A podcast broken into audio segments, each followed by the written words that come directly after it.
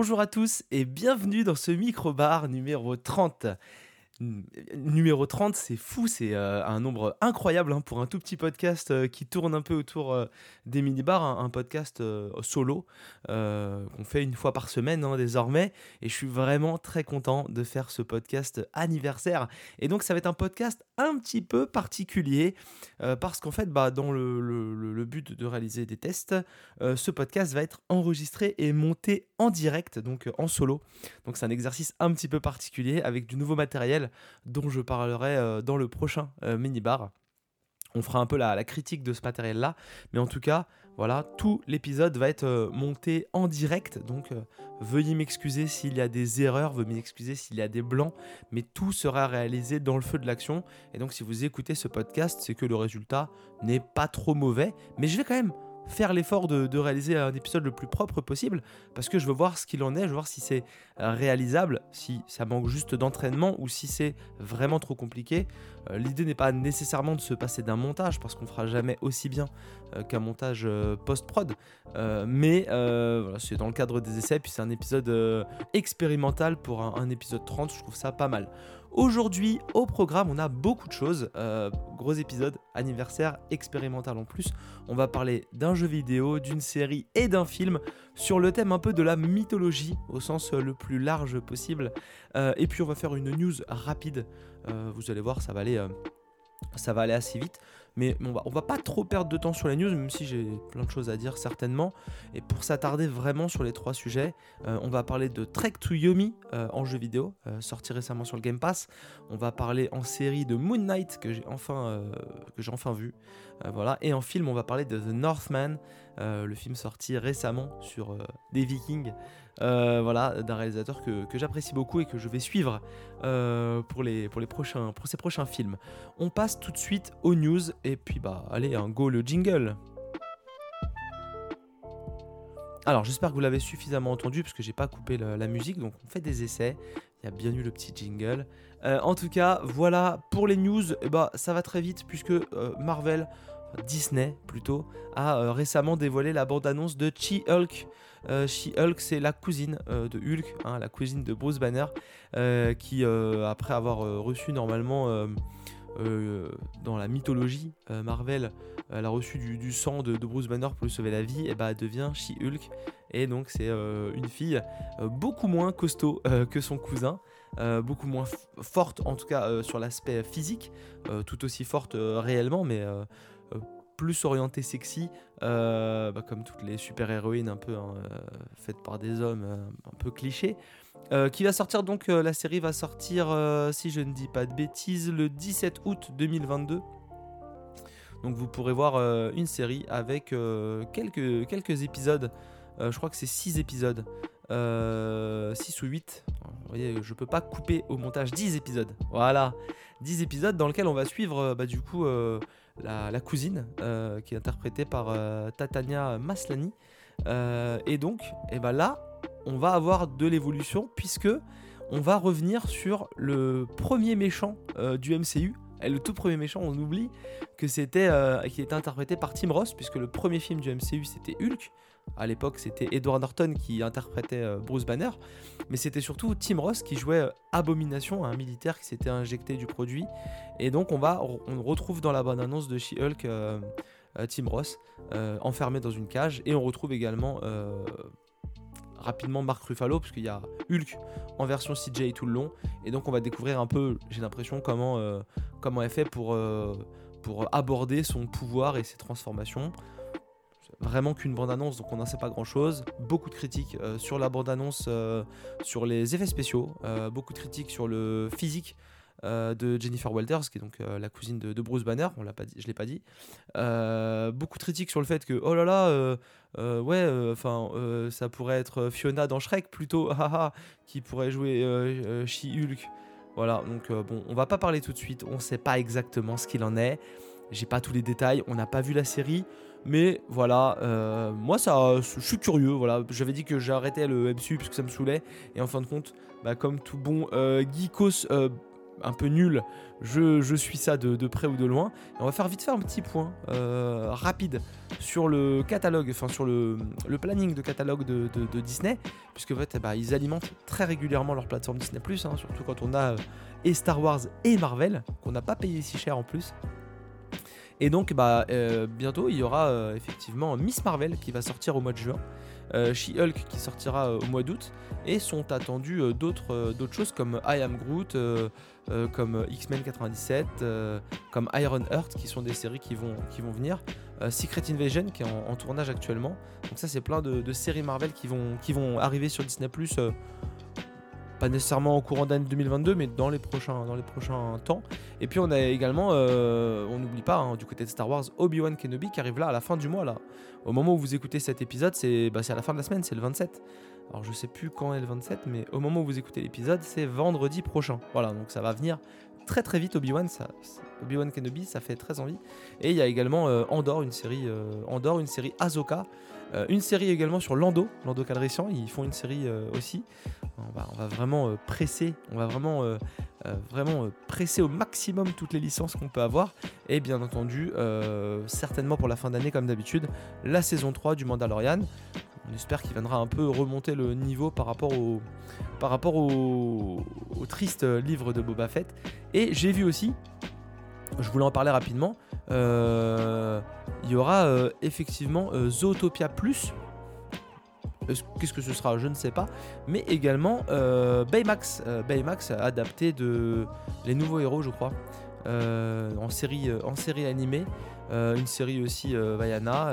une série une série ou un film animé La Nuit au musée. Enfin, ils vont vraiment faire beaucoup, beaucoup de choses. On va vraiment gratter un maximum de tout ce qu'on a. Mais en tout cas, voilà, je... on a fait un petit point sur les sorties Disney parce que bah, quand on a grandi un peu dans cet univers-là, on est plutôt tenté, euh, on est plutôt tenté de, de, de, de, regarder parce que bah, ça, fait envie. En tout cas, pour revenir au sujet principal de cette news, She-Hulk, les effets spéciaux n'ont pas l'air dingues. Vous verrez, on parlera d'une autre série dont les effets spéciaux sont pas dingues, mais bah, on, va voir, je, je, sais pas. Je sais pas exactement ce qu'il en sera, mais on, verra bien. Euh, on verra bien ce qu'ils vont faire. Ça arrive au mois d'août. Hein. J'arrête de perdre du temps parce que le montage ne me sauvera pas. Et on passe tout de suite au premier sujet. Et le premier sujet, c'est donc le jeu vidéo euh, Trek to Yomi, euh, disponible depuis début mai euh, principalement sur le Xbox Game Pass, mais aussi disponible sur PC et sur les consoles PlayStation. Euh, c'est sorti donc tout début mai et c'est un jeu qui m'a tout de suite euh, tapé dans l'œil. Vraiment, ça m'a tout de suite emballé parce que bah ça fait quand même un peu envie quoi. Hein. C'est c'est alors c'est pour, pour, résumer rapidement, c'est édité par Devolver Digital. Ça c'est le, premier truc. Euh, et d'autre part, c'est également, euh, j'essaie de voir si mon son est toujours bon, c'est également euh, développé par Flying Wheel Hog et Leonard Menchiari, donc, qui, a, développé en, collaboration avec le, studio. Et donc c'est sorti début mai et c'est ni plus ni moins que adapter des films de Kurosawa en jeu vidéo. Donc vous êtes en noir et blanc, vous regardez, vous regardez votre, votre, samouraï. Euh, vous regardez votre samouraï et donc euh, vous faites euh, évoluer votre personnage de gauche vers la droite, puisque bah, vous jouez au début du jeu un jeune homme qui s'appelle Hiroki et son village est attaqué et son maître, son, sensei, si je ne dis pas de bêtises, va devoir aller défendre, va devoir défendre le village et Hiroki doit protéger la fille de son sensei, mais va quand même aller euh, essayer de sauver la vie de, son sensei. Et vous allez comme ça euh, combattre des bandits à l'épée, euh, avec toutes les techniques de samouraï que vous avez apprises de, la, de, côté de votre sensei. Et donc il va falloir comme ça parer parer, se défendre et attaquer avec des coups d'épée. Donc sur la manette, vous avez des coups légers, des coups forts. Et comme vous êtes sur un jeu en 2D, bah, vous pouvez changer la, direction de votre personnage. Donc en appuyant sur A, boum, vous changez de, vous changez de direction. Et donc, il va falloir euh, suivre les codes euh, du, Bushido, les codes, les codes des samouraïs, pour aller sauver le maître. Et il s'avère que le maître finit pas bien, et donc bah du coup Hiroki va grandir et on va le suivre dans une nouvelle quête, une quête dans laquelle il va devoir à nouveau aller défendre d'autres gens quand il est adulte et quand il est avec la, fille de son maître qui s'appelle qui s'appelle oh, j'ai plus son nom. si vous écoutez régulièrement si vous écoutez régulièrement euh, les, mini-bars, les micro-bars, vous savez que je retiens pas bien les noms. Et comme j'ai pas noté, je suis une tâche. En tout cas, c'est très joli. C'est très très joli Trek to. Euh, vous pouvez entendre la musique. C'est vraiment euh, de l'inspiration Japon. tout le monde a repris hein, l'expression film de Kurosawa. Mais c'est clairement ça. C'est du noir et blanc. C'est des, plans de caméra qui vont tout de suite se positionner pour qu'on voit les beaux décors, les beaux décors qui sont franchement une vraie plus-value du titre. Euh, l'aspect DA est vraiment une plus-value du titre. Et euh, c'est pour autant un jeu que je n'ai pas aimé euh, pour plein d'autres raisons. mais il faut reconnaître que sa réalisation, sa direction artistique sont franchement, franchement très agréables. Les graphismes ne sont pas beaux. Ils reprennent même dans la direction artistique genre des petits des petites taches de bobines euh, de bobines vidéo. Donc ils sont vraiment dans euh, ils sont dans dans ouais enfin j'allais dire un mot qui était un peu dur pas la parodie ou pas euh, parce que c'est pas le but de faire de la parodie ou pas de la copie mais c'est plutôt ah c'est plutôt de l'inspiration ouais de, de... c'est très clairement le seul point positif sur lequel ils peuvent s'appuyer parce que c'est très classe. Mais à côté de ça, voilà, il faut se dire que euh, euh, le jeu est assez vide. Alors, je, suis un peu euh, fouillis dans mon, je suis un peu fouillis dans mon, dans mon, dans mon avis parce que j'ai pas aimé du tout en fait. Voilà, on va, on va, on va gagner du temps, on va pas perdre, on va pas passer 3 heures sur ce jeu-là. J'ai pas aimé du tout, j'ai pas fini le jeu, je l'ai même abandonné volontairement pour plusieurs raisons. Alors, première raison pour laquelle j'ai abandonné le jeu, c'est que certes la DA est très belle, mais euh, c'est pas archi beau. C'est pas archi beau. Et au-delà de la DA, euh, c'est aussi euh, pas répétitif. Hein. Si, c'est un peu répétitif quand même. L'idée de traverser des décors et d'avoir plein de, choses cachées, vous avancez dans les décors, donc vous êtes souvent, les combats se font en 2D, mais quand vous n'avez pas de combat, vous évoluez vraiment dans des décors en, 3D, et donc vous allez monter des échelles, monter des, côtes, descendre des pentes, et puis dès que vous allez arriver sur une phase où vous êtes à nouveau bloqué en 2D, vous savez que là il va y avoir des combats. Vous allez avoir des combats avec 2, 3, 4, 5, 6 ennemis parfois qui vont, euh, vont s'alterner et qui vont même parfois essayer de vous attaquer aussi en même temps, euh, un de chaque côté. Donc il va falloir vraiment, euh, vraiment bien gérer les différents ennemis et les parts. vous avez une jauge de vie représentée avec des petits carrés et vous avez une jauge d'endurance et plus vous allez vous défendre, appuyer sur le bouton pour, pour parer les coups, pour vraiment pour défendre plus que pour parer, bah, vous allez réduire votre jauge d'endurance de, et il faut faire attention à sa jauge d'endurance. Et vous avez aussi, en appuyant au bon moment, un créneau de, pour parer les coups. Là, quand vous allez parer, vous allez mettre, comme souvent dans les jeux vidéo, votre adversaire euh, dans une situation où il va pouvoir euh, recevoir des coups plus facilement. Et donc tout est dans une question de timing, comme souvent. Euh, ça, c'est rien de, rien de très original. Mais le jeu, le jeu, il n'est pas hyper accessible. Il est assez euh, fouillis.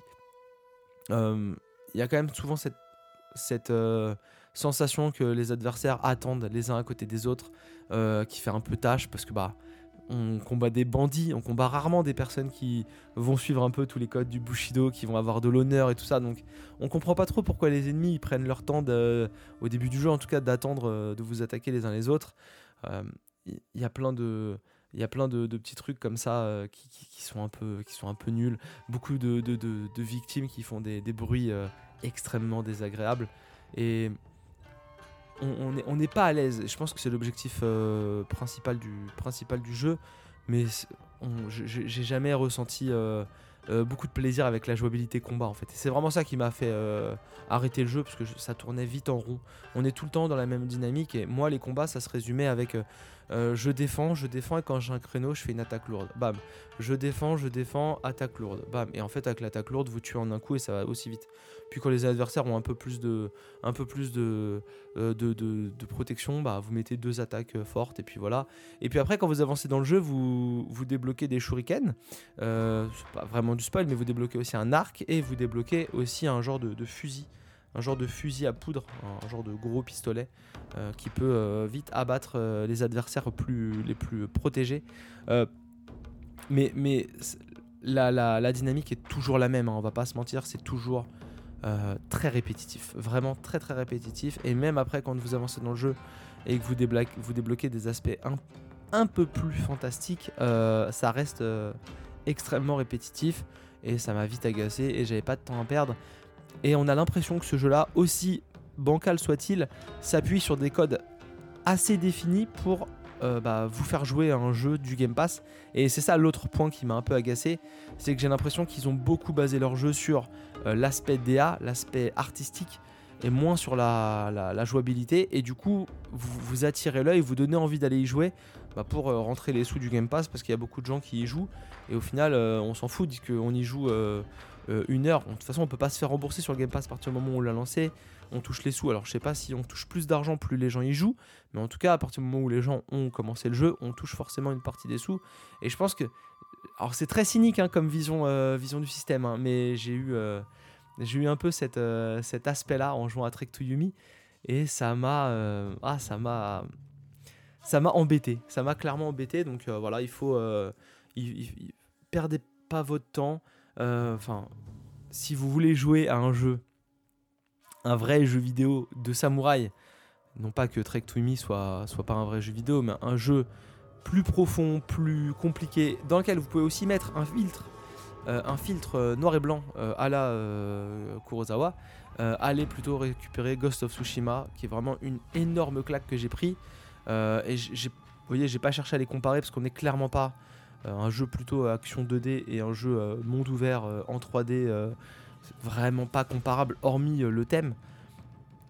Mais au-delà de ça, c'est très différent, donc il faut pas les comparer. Mais si vous voulez jouer un jeu euh, avec une ambiance euh, japonaise, euh, samouraï, aventure, allez plutôt sur Ghost of Tsushima, qui tient des thématiques semblables, hein, puisqu'on a un gros rapport à la mort, à la perte des êtres chers, que ce soit des, que ce soit des, proches de la famille, ou plutôt de, l'amour, de, des sentiments. on est dans des thématiques qui sont assez proches, même si la jouabilité n'est pas la même l'expérience est d'autant plus euh, développée et plus intense euh, chez Ghost of Tsushima euh, que chez, que Trek to Yumi. Et c'est un peu triste, c'est un peu triste parce que bah, bah j'aurais aimé, aimé que ce soit mieux. Hein, voilà, je, dis ça comme ça. En tout cas, Trek to Yumi, c'est une petite déception parce que bah, moi qui ai adoré Trek, Ghost of Tsushima, j'avais envie de me replonger là-dedans. Et même si la DA est, est sympa, le jeu n'en reste pas moins qu'une une forme de coquille un peu vide, un peu vaine, selon moi. Et euh, moi qui suis plutôt du style à aller au fond des jeux, même quand j'aime pas trop, bah, que j'abandonne, c'est la preuve qu'on tournait un peu trop en rond. Et euh, bon, j'avais pas non plus euh, masse de temps à passer là-dedans, mais ouais, c'est, c'est, dommage. C'est dommage. On va arrêter avec Trek to Yomi et on va passer du coup au deuxième sujet de l'épisode. Euh, qui n'est plus ni plus ni moins qu'une série Marvel. Hein. On a parlé de ce qui arrivait bientôt, mais là, on va parler de ce qu'il y a en place. Et oui, on va parler de Moon Knight. Moon Knight qui, est, euh, qui a été sorti fin mars 2022. Euh, je vous mets la musique. fin mars 2022, vous avez Moon Knight qui est sorti donc sur Disney avec en euh, rôle principal Oscar Isaac, euh, qui donc euh, prend le rôle de Steven Grant. Steven Grant qu'on aperçoit donc qu'on découvre au début de l'épisode et qui est un, employé de musée, d'une boutique de souvenirs dans un musée de, Londres. Et bah, Steven Grant, il a une vie un peu bizarre parce que bah, c'est un célibataire, ça, pas de jugement là-dessus. Il travaille dans, sa petite boutique euh, de, musée. Euh, côté euh, mythologie égyptienne, il s'y connaît vraiment très très bien en mythologie égyptienne d'ailleurs. Il est, vraiment, vraiment à l'aise avec le sujet. On voit que ça, on voit que ça lui plaît. Et puis bah, la nuit, quand il s'endort, il a plein de petites habitudes que vous n'avez pas, ni vous, ni moi. je veux dire, bah, il a mis du sable au pied de son lit. comme ça, bah, il veut être sûr de pas aller je sais pas, manger un truc dans le frigo, je sais pas trop. Euh, il a collé aussi un bout de scotch sur, sa porte, histoire de voir si euh, bah, elle n'a pas été ouverte. Et euh, fait le plus bizarre, il s'est attaché à un, il a un genre de, poutre en bois à côté de son lit, et il a attaché pied droit à la poutre en bois avec un, genre de corde élastique. Et donc un bracelet autour, du, autour de la cheville. Et voilà, euh, Steven Grant, bah, quand il va se coucher, il fait tout ça, il colle son petit bout de scotch, euh, il remet proprement son sable sur le sol, pour le, mettre vraiment de manière euh, lisse et propre, et il s'attache la cheville à sa poutre, et puis bah, quand il se réveille le matin, il passe un petit coup de téléphone à sa maman, il dit bonjour à son poisson rouge, et il va travailler au musée, où il est un peu maltraité, tout le monde le... tout le monde le, le, considère un peu, il y en a un qui l'appelle, je sais plus, Sony ou je sais pas quoi, enfin personne ne le considère euh, vraiment. Et vous allez euh, découvrir en, euh, contrepartie Arthur Harrow, interprété par Ethan Hawke. Et Ethan Hawke, c'est un acteur que j'adore, je l'ai déjà dit, je crois, mais vraiment en ce moment, je l'aime vraiment beaucoup, Ethan Hawke, parce que bah, il apparaît deux fois dans cet épisode. Et comme vous savez qu'il apparaît pas dans Trek to Yomi, sinon je, je vous l'aurais dit, et bah, il apparaît également, il apparaît également dans euh, dans le film d'après. Ça, on en parlera, on en parlera juste après. Euh, on l'avait vu, euh, on en avait parlé dans The Good Lord Bird il y a, début d'année? Non, début d'année dernière? Oh, je sais plus, mais on en avait déjà parlé dans, dans The Good Lord Bird. Et puis là, voilà, il joue à nouveau dans une nouvelle série, Moon Knight. Et c'est le grand méchant de Moon Knight, puisque Arthur Harrow, c'est un personnage qui veut ressusciter un dieu égyptien qui a été qui a été euh, banni, euh, qui s'appelle euh, Harit, si je ne me trompe pas, puisque bah, je suis je suis vraiment à l'arrache sur les noms, comme vous le savez à chaque fois. Amit, pardon, la déesse Amit, une déesse à tête de crocodile, qui donc bah, essaye de. veut rendre la justice avant que les hommes fassent le mal. C'est-à-dire que c'est Minority Report. la déesse Amit, c'est Minority Report. Voilà. Donc elle, elle veut rendre la justice avant que les, euh, avant que les, euh, que les euh, hommes fassent, le mal. Et donc, et bah, il veut essayer de ressusciter cette, cette, cette déesse-là. Et donc, c'est le grand méchant de Moon Knight. Et Steven, bah, lui, il sait pas trop ce qui se passe parce que lui, il connaît pas ce mec-là. Et surtout, il a un problème. C'est qu'au début, on a l'impression qu'il est soit narcoleptique. C'était ma théorie du début mais c'est pas ça. Ou alors qu'il a un léger trouble du comportement, c'est-à-dire que peut-être qu'il est un peu schizophrène. Voilà. Parce que bah, des fois, Steven, euh, il, il a une situation un peu, euh, un peu un peu tendue, un peu étonnante, un peu voilà. Et puis bam, il se réveille et puis d'un coup, tous les mecs autour de lui, ils se sont fait éclater la gueule et il se rappelle de rien. Et, euh, et, donc, et donc, on va découvrir en fin de compte qu'effectivement, sans trop spoiler, euh, Steven, il est un petit peu schizophrène, il a au moins une double personnalité, euh, chose qui n'est pas révélée, et euh, zéro spoil. On a une légère, vraiment une légère suspicion d'une troisième personnalité dont on ne parlera quasiment pas dans cette première saison, donc ils ouvrent plein de portes. Et effectivement, bah, il va prendre le rôle de Moon Knight, un genre de super-héros avec des pouvoirs égyptiens, qui agit pour le compte d'un autre dieu banni, enfin mis un peu à l'écart euh, par les, dieux égyptiens qui s'appelle Khonshu, euh, qui lui veut faire la justice, mais la justice pas préventive. Quoi. Si vous faites le mal, Khonshu va venir par le biais de, Moon Knight vous, vous punir. Là où Amit, elle, va venir déceler en analysant votre âme si vous êtes une bonne personne ou une mauvaise personne. Et si vous êtes une mauvaise personne, la punition arrivera avant que vous fassiez le mal. Voilà. Et donc ça ne laisse pas le droit euh, si ce n'est à la seconde chance, mais à, à corriger le destin, euh, puisque euh, là le destin est, le destin est, prévu. Et puis Steven, bah, en plus de ça, il va découvrir qu'il est marié à une femme euh, qu'il connaît pas, mais elle, elle le connaît, elle sait qui il est, elle l'appelle par un autre nom, enfin voilà. Donc, et puis bah, d'un coup, il va aussi découvrir qu'il a un genre de dieu égyptien que personne d'autre ne voit, qui le suit et qui le fait un peu flipper, parce que des fois, bah, il apparaît comme ça autour de lui, et on va suivre comme ça Moon Knight qui va essayer du coup de contrer les plans de Arthur Harrow interprété par Ethan Hawke. Niveau effets spéciaux, c'est vraiment très très cool. Vous voyez, j'ai oublié de remettre la, musique, donc on, repart sur, on repart sur la musique. Niveau effets spéciaux, c'est vraiment très très cool. tout le monde a critiqué. Euh, alors, quand je dis effets spéciaux, c'est très très cool. C'est pas la qualité des effets spéciaux, je m'excuse. C'est plutôt les idées. C'est-à-dire que euh, effectivement, au niveau qualité d'effets spéciaux, c'est pas toujours très très beau. Euh, c'est pas toujours hyper fin. Il y a des moments où, quand il combat des créatures mythologiques, on se dit ouais.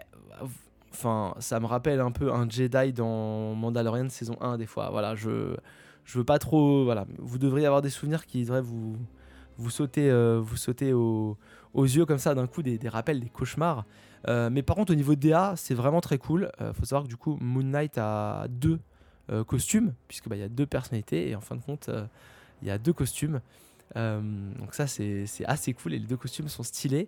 on a une nouvelle super-héroïne, entre guillemets, à la fin de la série, qui est vraiment très très cool, qui, est, qui est incroyable interprété par un personnage qu'on apprend à aimer au fur et à mesure de la série. Euh, il faut savoir que c'est aussi la dernière apparition à l'écran de Gaspard Ulliel, hein, qui, est, euh, décédé, euh, si je dis pas de bêtises, en début d'année, d'un accident de ski, qui, est donc, ouais, qui est décédé en, janvier. d'un accident de ski qui donc joue le rôle d'un collectionneur d'art qu'on voit dans le troisième épisode. Donc sa seule apparition du troisième épisode qui lui est dédié d'ailleurs. et donc vous avez comme ça un casting Oh, un casting qui est plutôt, franchement, qui est plutôt pas mal avec donc Oscar Isaac qui joue le, rôle principal, euh, Ethan Hawke qui joue le, grand méchant, et puis après vous allez avoir euh, plein de gens que vous avez plus ou moins vus dans d'autres trucs, mais pas de, pas de gros acteurs à part ces, à part ces deux-là. Euh, et Gaspard Ulliel qu'on connaît un petit peu qui joue Anton Mogart, un collectionneur d'art du coup. Et, et, pas trop de lien avec le MCU pour l'instant. Ça c'est le truc un peu important, c'est que bah on, on, sait pas trop où ça nous emmène parce que bah du coup il euh, n'y a, pas, a pas de lien et on sait pas comment ils vont pouvoir réengager euh, Oscar Isaac euh, dans le MCU, sachant que c'est vraiment très ancré dans mythologie égyptienne. on, va beaucoup côtoyer l'environnement des dieux égyptiens. on va une grande partie de la, série, une bonne partie de la série se passe en Égypte. Donc on est vraiment très localisé mais c'est vraiment l'occasion de traiter à de nouveaux sujets, de voir un peu, de plein de choses. Et franchement, euh, moi j'ai passé un bon moment par rapport à toutes les critiques très négatives que j'avais entendues. J'ai quand même passé un bon moment, donc allez voir. C'est pas une grande série. Moi j'aime bien Oscar Isaac. Ça, traite de sujets dont on n'aborde pas toujours dans les, séries, de, dans, le domaine du, du super-héros. Donc Ouais, franchement, puis c'est 6 épisodes de 40 minutes, je veux dire, c'est pas très très long. Et puis voilà, il y a Ethan Hawke qui joue un méchant euh, qui se met du verre pilé dans ses chaussures avant d'aller faire un tour à, pied. Franchement, euh, c'est un peu, c'est un peu la, classe quand même, non? Non, c'est peut-être pas, c'est peut-être pas tant la classe que ça. Mais en tout cas, euh, n'hésitez pas si vous avez, si vous avez du temps à passer, allez voir Moon Knight sur Disney c'est pas très long et au moins ça vous permet de faire grandir un peu votre culture, euh, votre culture euh, Marvel, puisque c'est un héros qu'on connaît pas trop et c'est clairement pas un Batman euh, comme on avait pu le croire quand on n'y connaissait pas grand chose. C'est pas un Batman de chez Marvel, hein, pas du tout. voilà, et puis bah du coup, on va couper la musique et on va passer au dernier sujet après le jingle. Effectivement, mes jingles ne sont pas assez forts. Donc on corrigera ça euh, si on retente l'expérience, ce qui n'est pas gagné parce que c'est vraiment pas un exercice facile hein, de, parler et d'envoyer les musiques en même temps. D'ailleurs, je vais éviter d'oublier d'envoyer la musique euh, pour ce nouveau sujet, puisque désormais nous allons parler euh, d'un film sorti récemment au cinéma. début 2022, j'ai plus les dates parce que je fais mon travail à moitié. C'est sorti le 11 mai au cinéma, oui, c'est sorti la semaine dernière, ni plus ni moins. J'ai vu ça hier soir, donc je voulais vous en parler vraiment dans la, dans la, dans la foulée. Et c'est The Northman. The Northman, donc sorti le 11 mai au cinéma en France.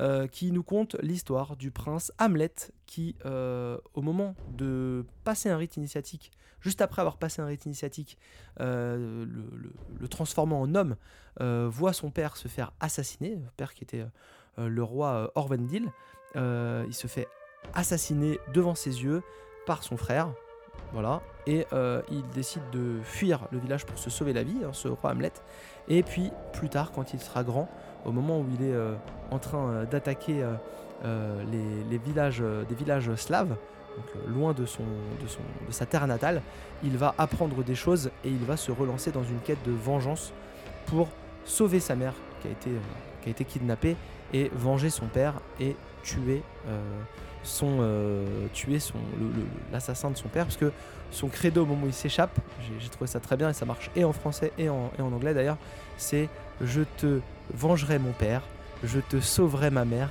je te tuerai Fjolner, qui est donc le, le nom euh, de celui qui a tué, euh, qui a tué, son, qui a tué son père.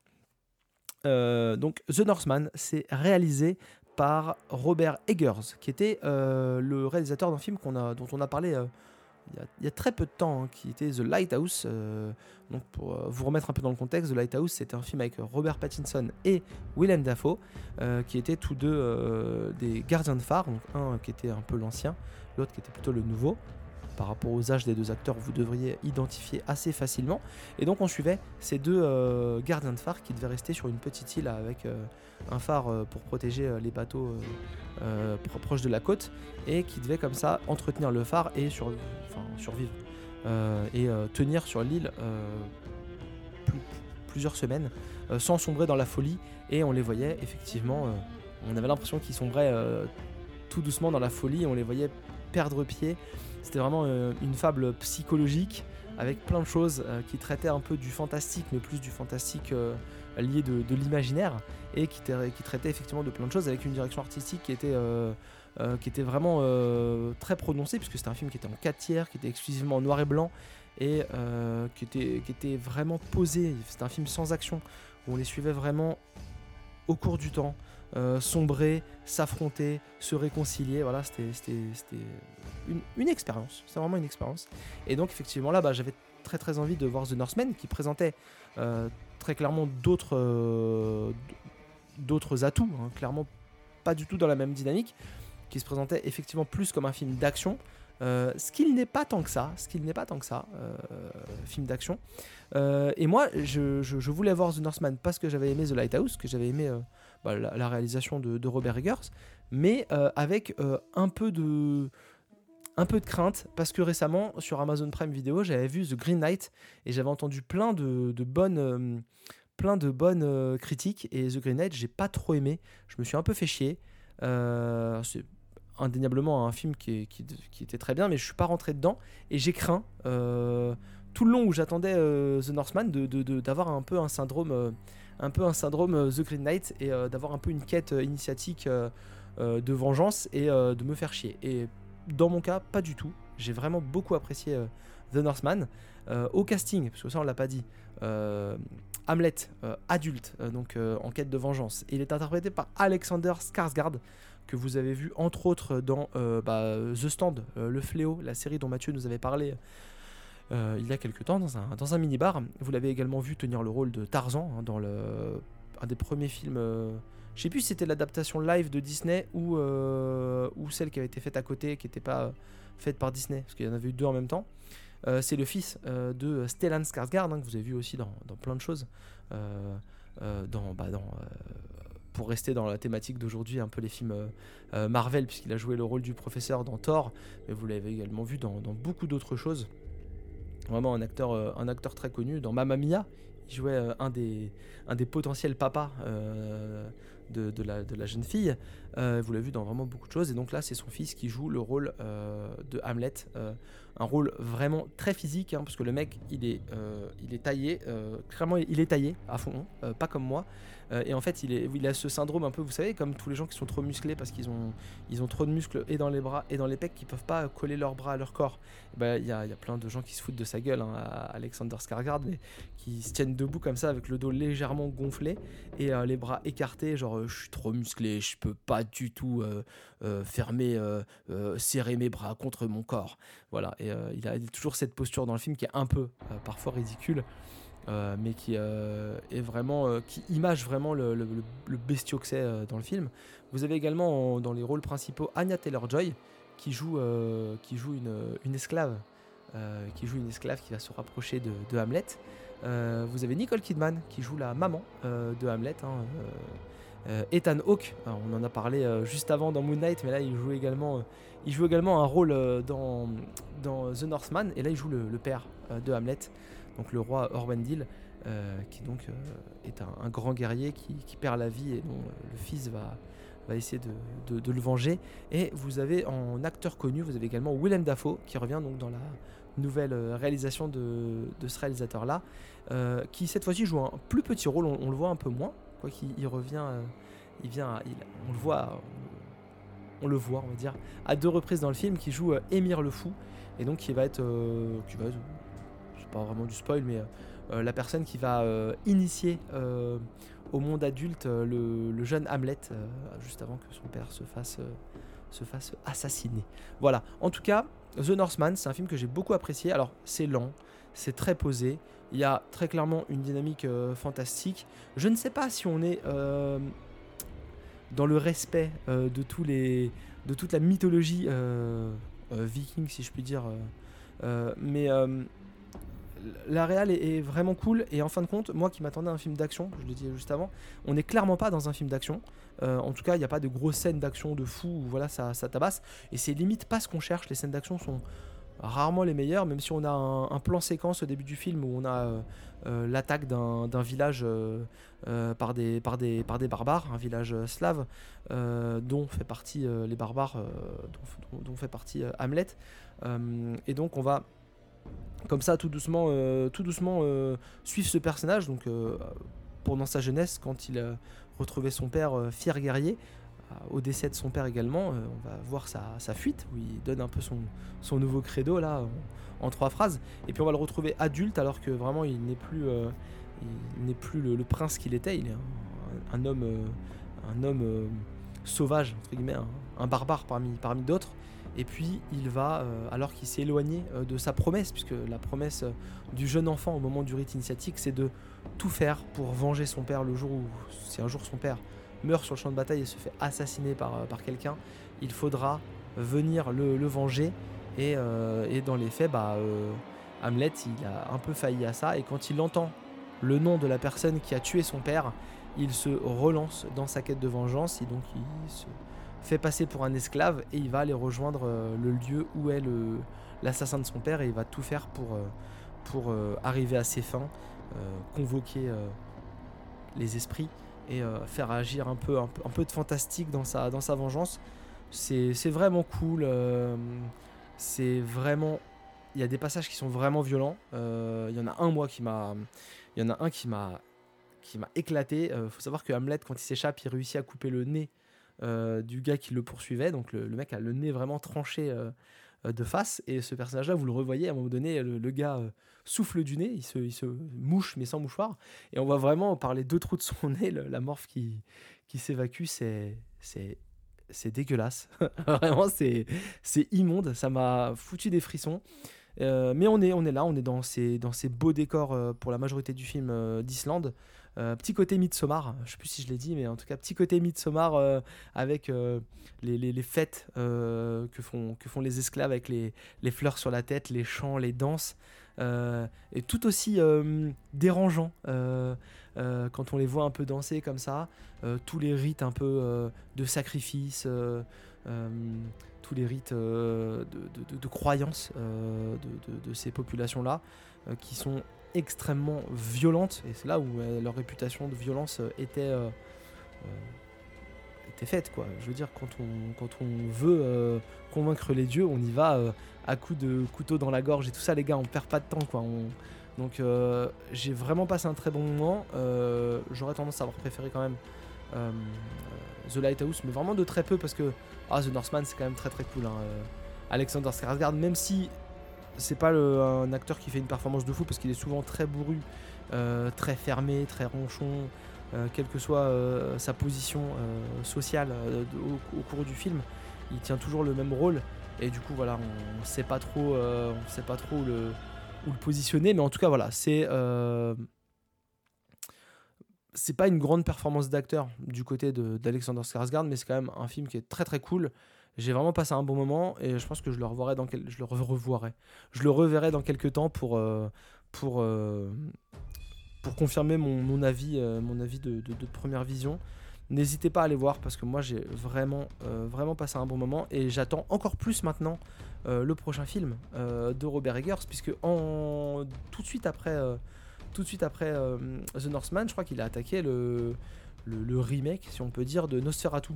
Donc un peu à la sauce, à la sauce moderne, mais je, suis curieux de ce qu'il va faire d'un sujet comme Nosferatu je sais pas, je sais pas exactement, mais en tout cas, je. Hâte, c'est peut-être un peu fort, mais curieux, ça c'est sûr. En tout cas, je suis ravi d'avoir fini cet épisode, presque 40 minutes, euh, on va dépasser les 40 minutes, euh, d'un épisode euh, fait bah, vraiment en live, donc mes, mes jingles n'étaient pas assez forts, je vais galérer à les retrouver pour faire le, chapitrage. ma voix était peut-être parfois pas assez forte par rapport à la musique, ou la musique trop forte par rapport à ma voix.